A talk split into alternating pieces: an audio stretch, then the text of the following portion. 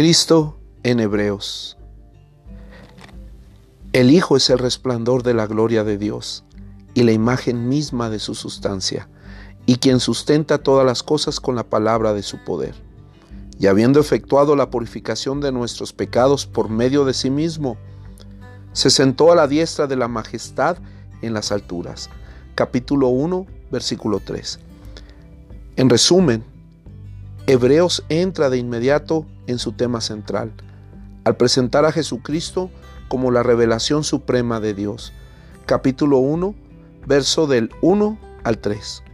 Puesto que los ángeles lo adoran, Él es superior a ellos. Capítulo 1, del 4 al 14. Hola, soy Carlos de León.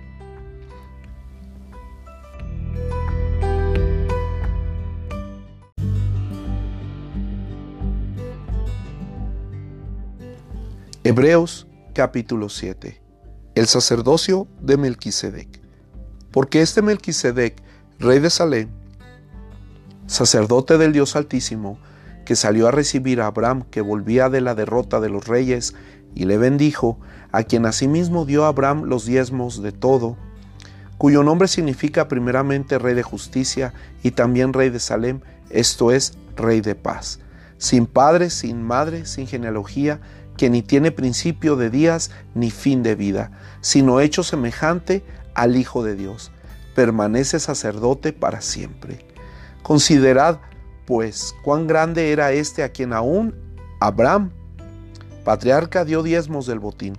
Ciertamente, los que de entre los hijos de Leví reciben el sacerdocio tienen mandamiento de tomar del pueblo los diezmos según la ley es decir, de sus hermanos, aunque éstos también hayan salido de los lomos de Abraham. Pero aquel cuya genealogía no es contada de entre ellos, tomó de Abraham los diezmos y bendijo al que tenía las promesas. Y sin discusión alguna, el menor es bendecido por el mayor. Y aquí ciertamente reciben los diezmos hombres mortales, pero ahí uno de quien se da testimonio de que vive. Y por decirlo así, en Abraham pagó el diezmo también Leví, que recibe los diezmos, porque aún estaba en los lomos de su padre cuando Melquisedec le salió al encuentro.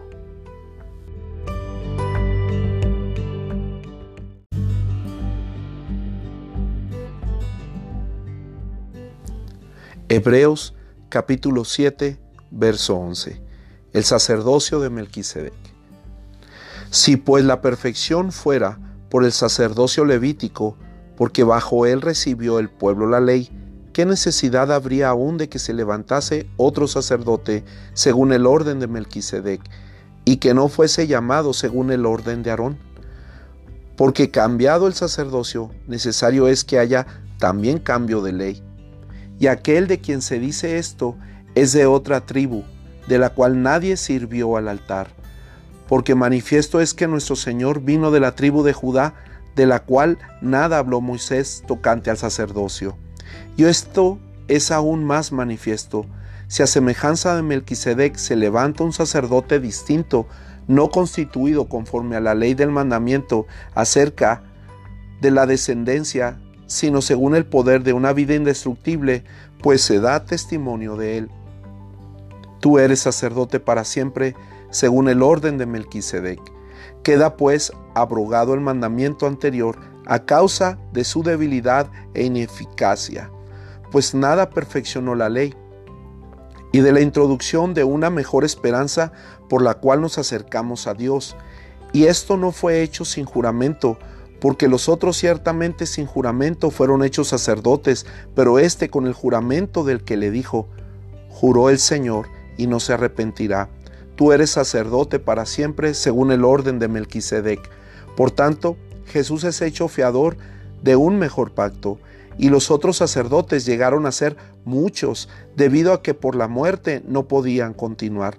Mas éste, por cuanto permanece para siempre, tiene un sacerdocio inmutable, por lo cual puede también salvar perpetuamente a los que por él se acercan a Dios, viviendo siempre para interceder por ellos porque tal sumo sacerdote nos convenía, santo, inocente, sin mancha, apartado de los pecadores y hecho más sublime que los cielos, que no tiene necesidad cada día, como aquellos sumos sacerdotes, de ofrecer primero sacrificios por sus propios pecados y luego por los del pueblo, porque esto lo hizo una vez para siempre, ofreciéndose a sí mismo, porque la ley constituye sumos sacerdotes a débiles hombres, pero la palabra del juramento posterior a la ley, al Hijo hecho perfecto para siempre.